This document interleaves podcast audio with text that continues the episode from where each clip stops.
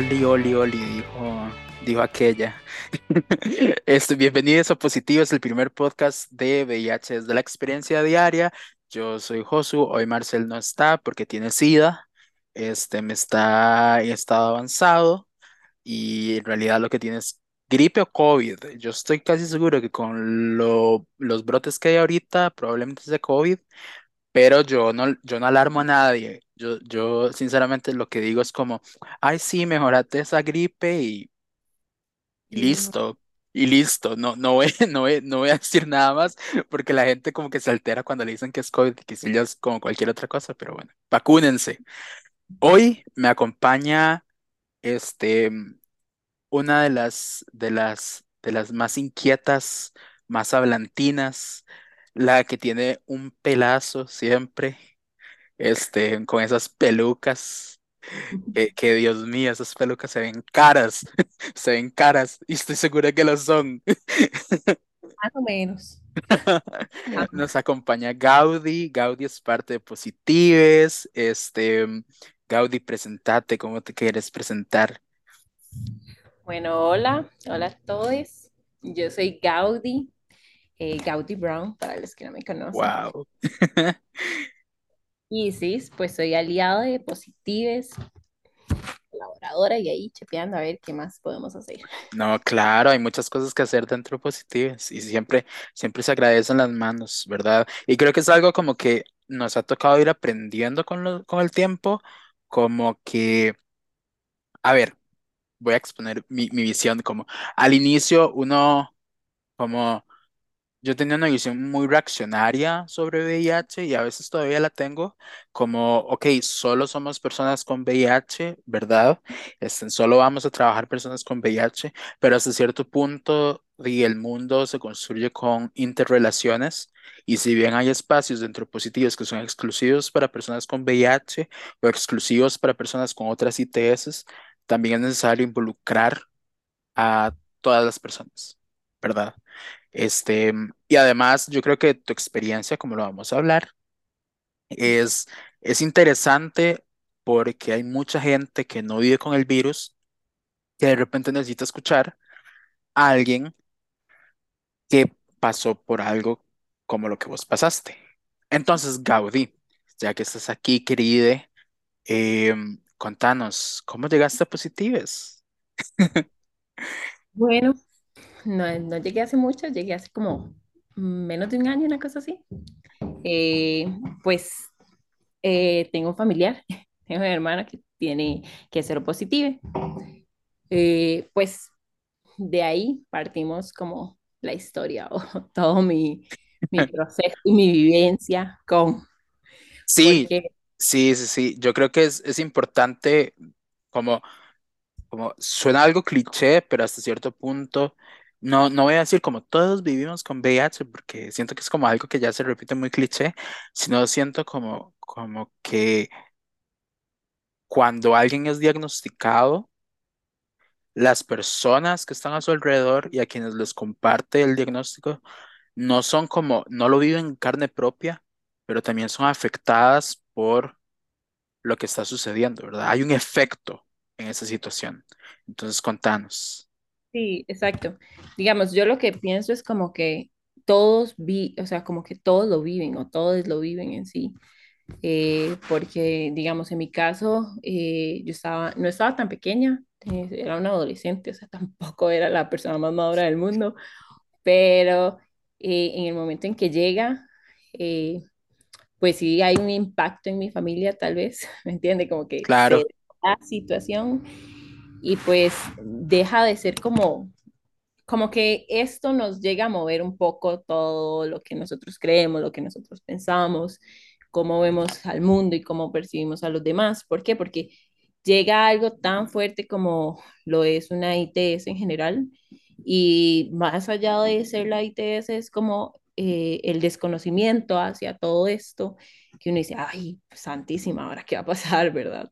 Entonces uno, en mi caso, uno lo ve como, como desde afuera, ¿sí? Como que estoy viviendo, o sea, como que llega mi hermano, tiene eh, y nos comunica, o bueno, yo me di cuenta por ahí, por chismosa, Pero ¿Cómo?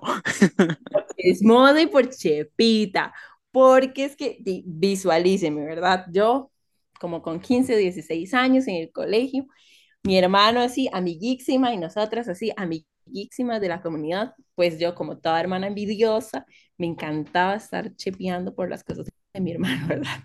Desde que se compraba una cadena y yo, uff, preciosa, yo la quiero. Y la yo, "Uf", y yo solo tengo hermanos, ¿verdad? Entonces, mi estilo ahí medio tomo y yo, uff, eso me va divino con el uniforme del colegio. Jeta, ni siquiera se veía bien, pero ahí voy yo esa. Entonces, yo como conozco a mis hermanos, ¿verdad? Como, digamos, en mi casa pasa que nosotros no somos tan, como que somos un poco unidos, una cosa así. Ujú. Entonces, yo me llevo muy bien con mi hermano desde siempre. Entonces, ya llego yo, chipeo, veo, yo de chipita, todo lo leo, todo lo investigo. Entonces ya veo como exámenes, veo cosas y yo, uff, algo está pasando aquí. Y tras de eso veo a mi mamá así como nerviosa y a mi hermano nervioso y yo, uff, algo está pasando por aquí. Digo, yo de zapa leo lo que puedo leer, entiendo lo que entiendo, porque obviamente en su, eh, como de primera mano, Pero, pero ¿qué agarraste? ¿Qué agarraste? como Como, los exámenes, como los papeles y todas estas cosas, ajá. es que digamos, voy zaparra, siempre me acuerdo, Mario, así como la estrellita de Mario, uf, me fascinaba. Y ya era la sensación del colegio. Nadie sabía que era mi hermano, pero yo, ay, la guapa con el collar. Y entonces Daniel lo escondía, ¿verdad? Entonces yo como voy corriendo, tu, tu, tu, y en eso encuentro un montón de papeles. Y empiezo a leer y empiezo a revisar. No entiendo lo que está, lo que está diciendo porque ¿quién entiende las recetas, verdad? Entonces ya yo digo, "Mm, aquí pasa algo malo. No, algo malo, no, aquí pasa algo raro. Y pues todo bien, ahí quedó. De hecho, en ese entonces ligaba con un mae y le decía yo, yo creo que pasa algo raro en mi casa porque no sé qué. Y el mae, ¿será? ¿Será algo que no sé qué? Y yo, fijo, sí, que no sé qué. Así como dentro del morbo, ¿me entiendes? Como de, Ajá, "Mm, no ajá, ajá. qué". Bueno, es que es que es algo, algo, de, eras un adolescente, ¿verdad? Estamos hablando hace 10 11 años y vos, y la curiosidad, ¿verdad? Entonces, donde, donde no ves secretos de familia, ¿verdad? Como que, Está como que, sí. ajá, ajá. Y bueno, también voy a serte sincera, mi hermana es así como un poco soldadita y yo, ah, bueno, este, quién sabe en qué anda. Y ya, ya. Y bueno, pues eh, después eso fue así, como que ya el ambiente como que lo fui sintiendo, como que, oh, my, esta vara realmente está pasando algo. O sea, ya nadie me está contando, pero yo me estoy dando cuenta que está pasando algo. Entonces, en ese entonces fue como cercano a que mi hermano saliera del closet y toda esta situación, que ya todo el mundo sabe cómo es la salida del closet. En el caso de mi, en mi caso, siento que nosotros siempre fuimos muy privilegiados porque fue un poco como que sí fue turbio, como que sí fue como, ay, ¿qué está pasando? Y que todo esto, pero mm, fue bien, o sea, yo agradezco, te agradezco a la vida que mi hermano saliera del closet muy joven, entonces me siento muy feliz por él. Entonces ya fue como un poco cerca, entonces yo dije, "Mm", y un día voy yo de zapa y le digo a mi hermano, Daniel, ¿usted qué tiene? Dígame de una vez. Y me Michael, ¿de qué o qué? Y yo sé que aquí está pasando algo y yo necesito que alguien me diga porque yo no entiendo. Y el Mike como, usted sí es zapa, usted sí es chismosa, ¿qué se está dando cuenta? Y yo, no sé nada, pero lo sé todo. Fue como la primera vez, o sea, Rajado fue como, como que muy X, ¿me entiende? Como que parece mentira. O sea, yo rajado le pregunté así de frente y el mae ya llegó y me dijo, mira, lo que pasa es esto. Y yo, "Hmm". Ajá, ajá. Sí, fue así. ajá, como que pasó. Entonces, siempre me acuerdo que iba para el trabajo, yo iba para el colegio y fue como, de, ok, está bien. Fui súper curioso porque mi mamá todavía no me lo había informado. Mi mamá sí sabía, mi papá ya sabía, ya Daniel había hecho todo. Entonces, en este caso, eh, fue como muy X. Y yo durante el día lo iba pensando y lo iba procesando, como que realmente no sabía como bien lo que estaba pasando. Mi primera imagen en mi mente sí fue como, ¡Ah! Santísima, se va a morir. Claro, claro, pero estamos hablando de hace 10 años, ¿verdad? Ah, como en 2010, 2013, una cosa así. Ajá, ajá, todavía, bueno, no digo que el, que el imaginario no se, no haya cambiado, haya cambiado, porque hay mucha gente que, que sigue pensando como que va a morir y todo esto, pero pienso mucho en la, en la educación sexual que uno recibía, ¿verdad? Como yo me acuerdo, yo me acuerdo un libro de ciencias que yo tenía, nos pasaban la parte de, de infecciones de transmisión sexual y aparecía, aparte de las imágenes explícitas de gonorrea y todo eso, como siempre es el terror, ¿verdad? Lo peor que puede pasar. Y, y pasaba la de SIDA, porque no decía VIH, ¿verdad? Decía SIDA y, dec- y aparecía alguien en cama muriendo, ¿verdad? Entonces, obviamente, uno a los 15 años, con el poco acceso a información que tiene, a pesar de existir internet, eso es lo primero que va a pensar. El internet es el peor aliado, en- o sea, digamos, es como la mejor herramienta, pero uno no, si uno la sabe usar, es el peor aliado, una cosa así, ¿verdad? Porque uno le googlea y tú lo cáncer y uno, ah, no Claro. X, ¿verdad? Pues bueno, eh, que está, ah, bueno, mira, fíjate, pues lo primero que se me viene a la mente es, se va a morir, santísima, pero eso fue durante el día. Tras eso me encontré al liga que te dije que le chismeé la situación y me pregunta, entonces, ¿qué, qué pasó? Y yo, algo muy dentro de mí fue como, May, yo no le puedo decir a nadie. O sea, yo no sé. Entonces yo, no, no, no era nada, pura jeta. Y yo por dentro, "May, ¿qué ahora qué hago? Que no sé qué, ¿verdad? Entonces fue muy loco porque entonces ya probablemente eh, mi hermano cuando salió le comentó a mi mamá como de, mira, Gaudí ya se dio cuenta. Y yo, ok. Ajá, ajá. yo llegué y mi mamá llegó del trabajo, eh, fue como de, mira, vamos a sentarnos a hablar este tema. Y yo, ok. Entonces, voy a ponerles en contexto. Una Gaudí de 16, chismosa, bueno, sapísima, porque en ese entonces ya tenía acceso a internet, ya había averiguado un poquillo. Y pues también educada por todo lo que está alrededor, digamos, como la educación que uno tiene de las CTS es el colegio, en el colegio es súper carente, las envasan todas juntas en una sola bolsilla, bueno, con una sola botella, y pues llegas y ves que está la gonor el gonorrea o el sífilis y el VIH, y, y uno percibe como todos iguales y todas las mismas y todos se van a morir o se te va a caer el pene. Eso es todo lo que uno ve. Y tras de eso también educada por, pues, por las novelas, porque a mí me pasó, yo no sé a quién le pasó, pero ya a mí me encantaba ver este tipo de novelas, así como decisiones y estas cosas, ¿verdad? Hay un episodio de La Rosa de Guadalupe, súper traumático, que, que la madre escribe en el, en, en el espejo, Bienvenido al mundo del SIDA. Y, y, les, y esos posteos de Facebook grandísimo que decía, y luego de que se fue del hotel, le dijo, bienvenida al mundo del SIDA, Ajá, eh, negra, y uno, mae, what the fuck, qué putas, ¿quién hace esa vara? Ajá. fíjate, fue el, ese es el mismo Mae que hace el los videos de loqueando diciendo que Goku era satánico, una mierda así. Pero entonces yo, uh, con 16 con información carente, educada por, por la televisión, porque también tras de eso era bien friki y no salía y mi mamá no me dejaba salir, entonces solo me pasaba viendo tele. Eh, entonces también como que tenía muchos estigmas. Yo me acuerdo que mi mamá me dijo, mira, sí, eh, efectivamente tiene VIH.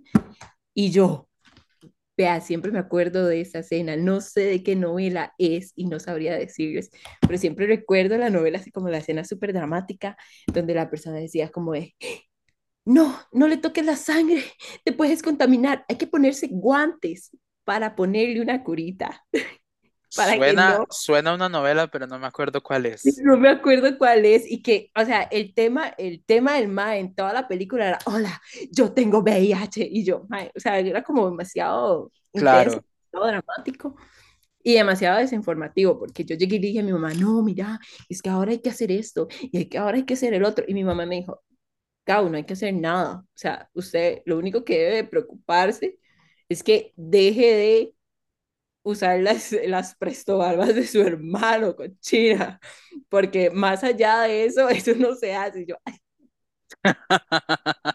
La, la mandaron a comprar sus propios preservatives. Y que, que eso también es importante O sea, porque es, marca un contexto, ¿no? Yo, yo, por una cuestión de higiene, creo yo que nadie debería compartir sus, sus, sus rasuradoras, pero este, y estamos hablando de un mundo antes de indetectable e intransmisible, ¿verdad? Y en aquel entonces, de, y no se tenía el conocimiento que se tiene ahora, ¿verdad? Y lo segundo que iba a decir, me parece muy importante lo que dijo tu mamá, que es como, no hay que hacer nada, ¿verdad? Ahorita vamos a adentrarnos un poco sobre eso, pero es eso.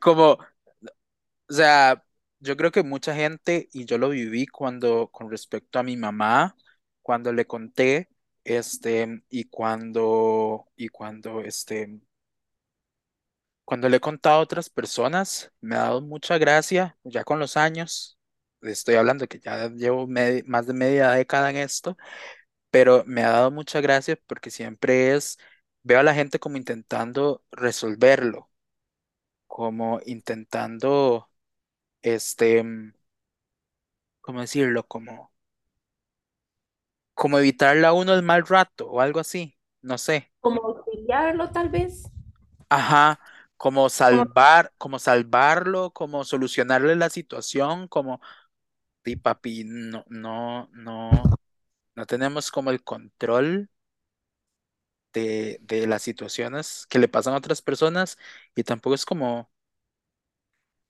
como- en realidad no es como, como algo ajá, no es necesario, creo yo, lo que, lo que quiero llegar es como no es necesario asumir esa posición de salvador. ¿verdad? Que de una u otra forma, yo entiendo a las familias que de repente quieren quieren solucionarle a uno las cosas, quieren resolverlo, pero no es necesario eso. Las, las personas a veces tenemos que pasar situaciones, este, pienso en un diagnóstico muy reciente, o sea, no intentes salvar nada, no hay nada, como dijo tu mamá, no hay nada que hacer, o sea, simplemente, ¿verdad? simplemente seguir viviendo, ¿verdad? Exacto, digamos, yo, Rahul, en el, en el momento donde ya mi mamá como que me lo terminó de confirmar, o sea, para mí en su momento, la manera en que es súper loco como, como visualizarlo ahorita, pero cuando mi hermano me dice, yo entro como en, como en un mundo paralelo ahí, voy pensando muchas cosas y, tal vez no siento que, o sea, como que lo estoy procesando, pero no lo siento real. En el momento en que mi mamá ya, mi mamá se para al frente, pues, en, ese entonces, o ahorita todavía me pasa, que pues no soy, no, no, no creo todo lo que creen mis padres, pero aún así, digamos, en ese momento, si mi mamá dice, tranquila, todo va a estar bien, aún así me siento tranquila, ¿me entiendes? Entonces, en el momento, o sea, que mi mamá ahorita representa esta, esta imagen de seguridad o de, que de credibilidad, eh, llega y me dice, no, sí, pasa esto, me pasa eso, como que yo con 16 años pensaba, mi, mi mente lo único que dijo fue, hay que comprar curitas y guantes y no se puede hacer esto y no se puede hacer el otro y ya yo mente, Ajá, toda ajá, la drama y toda esa mal, como la información que estaba alrededor era errónea, era, no era tan, era como toda X. Entonces ya mi mamá ya nos dice como, pausa. Entonces, me hizo mucha gracia porque por dicha, y eso es un privilegio, y yo lo sé que es un privilegio, mis papás realmente se intentaron informar. Entonces, mi mamá acompañó a mi, a mi hermano, eh, escuchó lo que tenía que decirle la doctora, los doctores, y prácticamente lo único que me dijo fue como, todo va a salir bien, vamos a intentar hacerlo lo mejor. Sí me dijo en ese entonces que, di, como toda madre, ¿verdad? También estaba muy preocupada y me dijo como, bueno, no sabemos cuánto vaya a durar, qué tan grave esté o qué tan, que estamos, estamos como apenas empezando todo esto. claro, eh, apenas le Pasa dieron el diagnóstico, no se sabe nada de carga viral ni nada. nada, o sea, y no, y tras de eso mi hermano es que, que completo, entonces todo el proceso, ¿verdad? Como tal. Entonces, di, en- mis papás fue como, mira, esto es lo que va a pasar. En mi casa solamente yo sabía, aparte de mis papás, Mis otros hermanos no sabían, mi hermano menor estaba como más pequeño, muchísimo más infantil, y mi, mi hermano mayor no era como, como tan apegado hacia nosotros o tal vez como tan prudente. O sea, él era el típico sapo que dice, madre, fijo en tal cosa, y uno, eso no se cuenta, ve. Sí, sí, sí, sí, sí. Ay, ¿qué te está pasando? Entonces, mi mamá, diga, al final yo cumplía como ese papel en mi casa, como que yo, pues no era de las mayores, pero era mayor que mi hermano, y nosotros, sea, como están mis dos hermanos mayores, y soy yo y mi hermano menor. Entonces a nosotros nos dividían, ¿verdad? Como porque no, una persona no podía criar cuatro chimpayates. Entonces, sí, nos dividían. Entonces a mí siempre me tocaba como cuidar a mi hermano menor. Entonces creo que eso también lo ayuda a uno como a, a ser un poco más prudente o como a percibir mm, las cosas de manera distinta. Y creo que en ese momento capté que, ok, era una situación compleja, ok, había que informarse, ok, yo no tenía 16, que le iba a estar yo ayudando a mi hermana si no me podía ni ayudar a mí misma, ¿verdad? Y estaba viendo ahí cómo sobrevivía. Entonces fue súper loco porque sí, oh, mi mamá en ese momento me dijo como de, no sabemos cuánto va a durar Daniel. O sea, puede que... Ajá, ajá, como parte, Ah, parte del desconocimiento que había. Exacto. Tras de eso veníamos de que las personas que estaban alrededor de nosotros, que, o sea, si al- tuvimos algún contacto con alguna persona con VIH, que, en su- que en ese entonces, yo me acuerdo cuando yo estaba pequeña, le decían mucho SIDA, SIDA, SIDA, SIDA, nada de VIH, solo SIDA, es que tiene SIDA, es que se va a morir de SIDA, Ujú, es que mira, está delgado porque tiene SIDA, y tal vez ni siquiera estaba delgado porque tenía SIDA, simplemente era porque era una persona delgada, o porque era una persona que no, no sé, X, por muchas razones una persona puede estar delgada. Y toda la gente, viste, tiene ojeras porque es que tiene sida. Y uno como, ok. Ah, entonces, bien, ya uno tiene como ese imaginario colectivo. Entonces, como de, santísima. Entonces, ya yo empecé a percibir un montón de cosas como de, qué triste, probablemente me voy a quedar sin hermano. ¿Qué va a pasar? Puede durar un mes, puede durar un año. ujú, Y, pero uno empieza a aprender por la, con la marcha, o sea, ahí vamos aprendiendo cada uno. ujú, Eh, pues la educación que tenía en ese entonces realmente era como muy, o sea, mis papás, vuelvo a decir, yo realmente nosotros vivimos en un privilegio porque mis papás nos apoyaron mucho, siempre en todos los aspectos nos apoyaron bastante, a mi hermano lo apoyaron bastante, eh, mis otros hermanos no sabían del tema, pero eh, mi mamá siempre intentó como educarse y ya uno con naturaleza curiosa también, ¿me entiende? Y ahí es cuando uno aprende a que no todo lo que está en las redes sociales o no todo lo que está en internet es real, que hay que empezar a filtrar la información. Yo quiero fue, que ahí, ahí profu- quiero resaltar dos cosas. Uno, el papel, bueno, tu mamá dijo como no pasa nada y todo esto, pero el papel importante que juegan las figuras paternas, maternas en, en la respuesta que tienen, que tuviste vos como adolescente, que tiene cualquier adolescente a estas situaciones, ¿verdad? Que es como hay primero, y creo que lo hemos hablado en otros espacios, este, hay primero ah, como padre, madre o como persona este, responsable, encargada de una persona menor de edad, es- hay primero que informarse, este, y a partir de eso transmitir la información, ¿no? Informarse de fuentes confiables, transmitir la información y otra cosa que mencionas bastante es se aprende sobre la marcha. A mi mamá también la le costó, o sea, ya tengo seis años con esto y mi mamá, toda, o sea, todavía hace tres años le costaba el concepto de indetectable, ¿verdad? Entonces, creo que es normal, o sea, no todo, no todo el mundo nace aprendido, pero sí demostrar esta, esta, mm, ¿cómo decirlo? Como eh, esta curiosidad o esta apertura a ser corregido y no enojarse por ser corregido, ¿verdad? Creo que sí. es, creo que es clave. Quiero preguntarte algo. ¿Vos dónde buscaste información? Ya en ese entonces tenía acceso a internet, Ajá.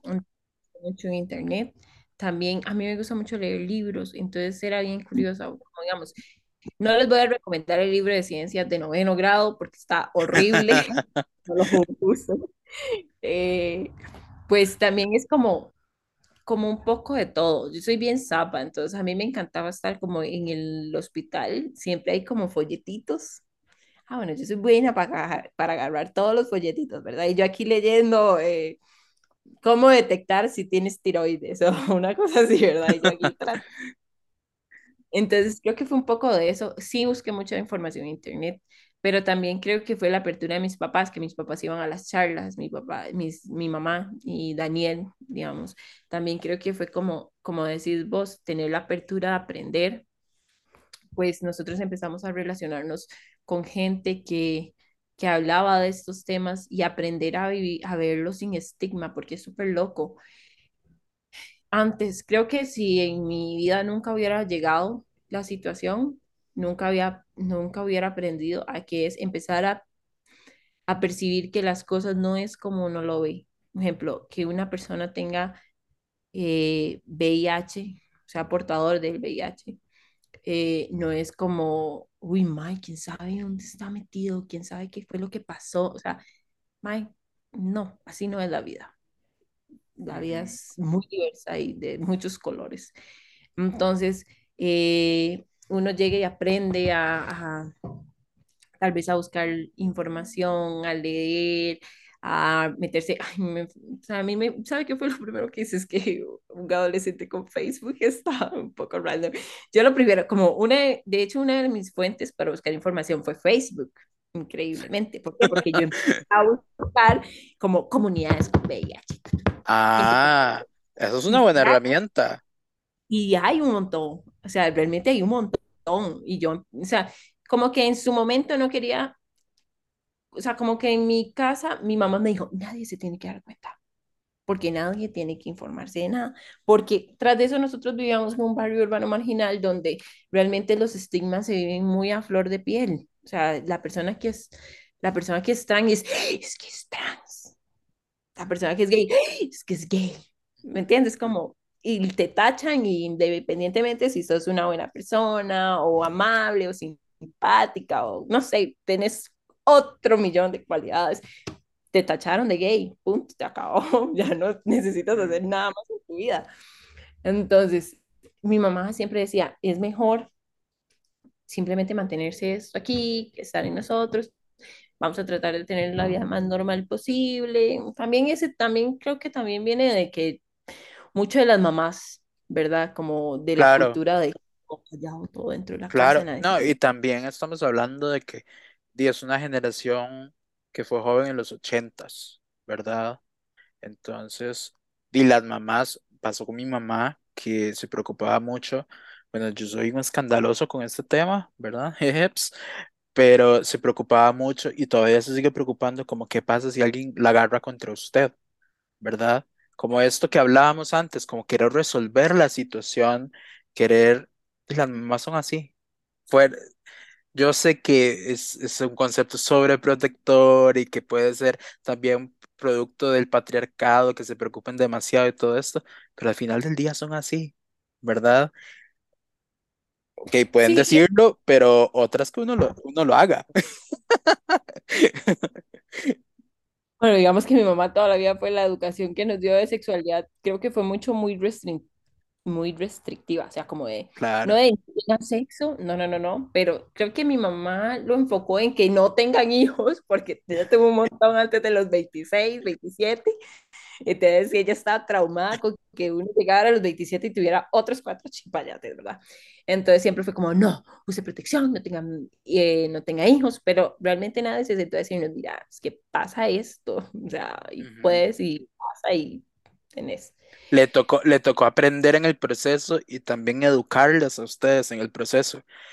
Y creo que eso es algo que rescatar, este, que, que algo que se pone a prueba en familiares, este, es la flexibilidad a aprender, ¿verdad? Como lo dije antes, esa capacidad de, de ser corregido no se debe perder. Yo creo que nadie la debería perder nunca. No, no, no hay que avergonzarse en ser corregido en algún momento. Es parte de aprender y de que estamos en un constante aprendizaje y, y muchas veces los papás piensan que ya como son adultos, ya no tienen nada que aprender, ¿verdad? Pero, pero todavía se sigue aprendiendo y todavía hay que seguir transmitiendo esa información. Ya para cerrar, te quería preguntar, este, lo estuvimos hablando antes de grabar. eh, ¿Vos qué sentís que es lo clave que una persona, un familiar en este caso, debería hacer cuando otra persona en su familia o un amigo muy cercano que su, su familia, su familia, su nueva familia, este, le comparte su diagnóstico? ¿Qué sentís vos que, que es lo que hay que hacer? Digamos, en este momento, ya con toda la información que adquirí por Google, por Facebook, por, mis, por Dani, gracias a Dios, mi hermano, o gracias al universo, porque ni siquiera me eh, y pues se educó mucho y tuvo la apertura de enseñarnos, de empezar a, a, a informarse, a informarse sin estigma y desde la empatía. Creo que hoy por hoy comprendo que si una persona, y que ya me pasó, creo que las situaciones siempre se dan. Entonces, eh, hace poco, eh, un familiar se me acercó y me comentó la situación. Y creo que esta vez ya no lo vi desde, ay, Santísima, se va a morir, ya no la voy a tener de aquí a dos meses. No, no, no, ahora comprendo que como puedo ser esta persona, puedo ser cualquiera, puede ser yo, puede ser que simplemente se me rompió el preservativo y hasta ahí llegó el preservativo. Uno, sí, ¿verdad?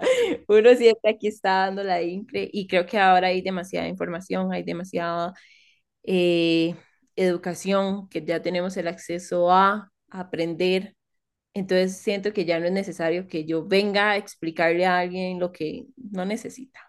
Creo que en este momento lo que una persona puede necesitar es el apoyo, porque eso lo vi y lo vi reflejado en mi familia. Creo que la situación no hubiera sido la misma si mis papás hubieran entrado en crisis y hubieran dicho, oh, Santísima, se va a morir ya, bye, se acabó, ya no podemos hacer nada, sino que creo que una de las cosas que le admiro mucho a mi mamá es eso, el hecho de decir, mira, ok, pausa, pausa, pausa, pausa. No sabemos nada, pero podemos averiguarlo. Ujú. ¿ok? No sabemos qué va a pasar, pero podemos hacer lo mejor que entra en nuestras manos. Entonces, ya después, con el tiempo, escuché muchas veces a mi hermano sentirse mal o ya sea emocional o física, porque al final es un proceso, es difícil saber y vos lo sabes de, de primera mano, el hecho de que, que, es tener que acostumbrarse a tomar un medicamento, que un medicamento te provoque el hecho de que no puedas comer esto, o no puedas tomar esto, o no puedas hacer otro. Entonces, ya las personas que, o espero que las personas que tengan un diagnóstico tengan apertura de educarse. Entonces uno como persona de apoyo o familiar de apoyo, familiar, es estar y ser de apoyo. Y una persona que esté en esta situación no necesita que usted saque el libro de noveno grado en la parte de la CTS y diga, mira, sífilis es porque se te va a caer. No, no, no, no, no, no, no, no, no, lo necesita. Necesita que estés ahí y que estés ahí desde la empatía. Que, y una parte importante de la empatía es la escucha y la escucha activa. Tal vez es difícil y esto se ve más allá de solo porque la persona tenga VIH o alguna ETS. Es que cuando una persona tiene un diagnóstico de lo que sea, eh, realmente está abrumada, tiene demasiada información, pasa que, que se siente irreal, pasa que uno dice, ¿será que en serio qué me está pasando a mí? O estoy en un videojuego, realmente, una hora así. Entonces, lo que necesita es eso, o sea, si te necesita llamar 10 veces para llorar, para que te escuche y para que, porque está triste, está molesta, está frustrada, no sabe cómo llegó a esa situación o no sabe qué es lo que va a hacer alrededor o no sé, se están realmente se están re, replanteando toda una vida porque al final eh, di cualquier cualquier enfermedad o cualquier situación de estas, día a, cualquiera le cambiaría la vida y a cualquiera le pondría como pausa, algo está pasando y que no es normal. Entonces, no necesita que nadie venga a explicarle qué es lo que le está sucediendo, no necesita que le explique por qué fue lo que le pasó. No, simplemente escuche, eh, dé mucho cariño, dé mucho amor, abrace mucho si se le permite, eh, y es eso, o sea, el hecho es apoyarlo y eso, y apoyarlo es emocional, eh, con tiempo, siempre es con tiempo. O sea, el simple hecho de que una persona te llame a las 3 de la mañana y que por mucho te, que tenga sueño, simplemente te levantes y lo escuches para que no se sienta mal y no se sienta solo, es súper importante. Ujú, Háganlo, o sea, ¿saben qué? No, no pasa nada. Un día con sueño en el trabajo es, no es nada a compar- en comparación de lo que uno realmente representa hacia la persona que te llamó. O sea, el hecho de que uno llame a alguien y que esa persona le preste atención y te quiera apoyar sinceramente y que te dé mucho cariño y mucho amor y mucha empatía, es, es lo ideal. Yo lo resumo en, si alguien le comparte a usted su, dia- su diagnóstico, este, no, como dijiste vos, no saque la enciclopedia, solo escuche escuche bastante, deje a la persona educarse por sus propios medios, ¿verdad? Si ya ve que te pide ayuda, entonces ahí sí interceder y, y buscar ayuda, ¿verdad? Pero simplemente déjala, escuchala, que eso es lo más importante, más en un diagnóstico de VIH, que mucha gente se siente aislada y que nunca más va a ser querida, es un pensamiento muy común. Entonces, di- de repente la compañía de un familiar o un amigo muy cercano o una pareja también es sumamente importante. Entonces, solo escuchen y, y acompañen. Yo cuando, cuando, cuando han pasado, creo que es igual como cuando un, me pongo a hacer retrospectiva, como compas que han pasado por situaciones duras, yo lo que he hecho, porque no sé qué carajos está pasando, no sé qué carajos hacer, yo lo que he hecho es como estar ahí presente, de, que quiere que la acompañe a tal parte, ahí vamos, vamos viendo. De que quiere sentarse a hablar, hablamos un rato, eso es, eso es lo ideal. Y esos son los acompañamientos más que uno termina agradeciendo más, ¿verdad? Pero bueno, Gaudí, muchísimas gracias. Ah, muchísimas gracias por, por compartir tu historia, que creo yo que es muy valiosa para la gente que, que se acerca a Positivas y que pues pregunta este, qué hacer, ¿verdad? Creo que, que vos lo viviste a una, a una edad, una edad convulsa, como los 15 pero, pero una edad bonita. Sí, digamos, ahorita creo que lo más importante es eso, o sea, es como de infórmense, infórmense para ustedes. Eh, pues el tema de la prevención es muy importante, pero también es el tema de dejar de etiquetar o estigmatizar tal vez, o sea, Ujú, cualquier diagnóstico es difícil, pero con educación y con saber que, mira, ya aprendí esto y podemos salir adelante, no va a Claro. pasar nada, no va a pasar nada más, o sea, sean buena gente, tengan mucha empatía y pues ahí va. Listo, entonces, este, nos escuchamos. Muchísimas gracias por, por participar, Gaudí. Este, gracias a ustedes por escucharnos y nos, nos, nos escuchamos en otro episodio dentro de 15 días. 15 días creo que es. Marcel me corregiría, pero, pero no está. Tiene sida. Hasta luego. bye.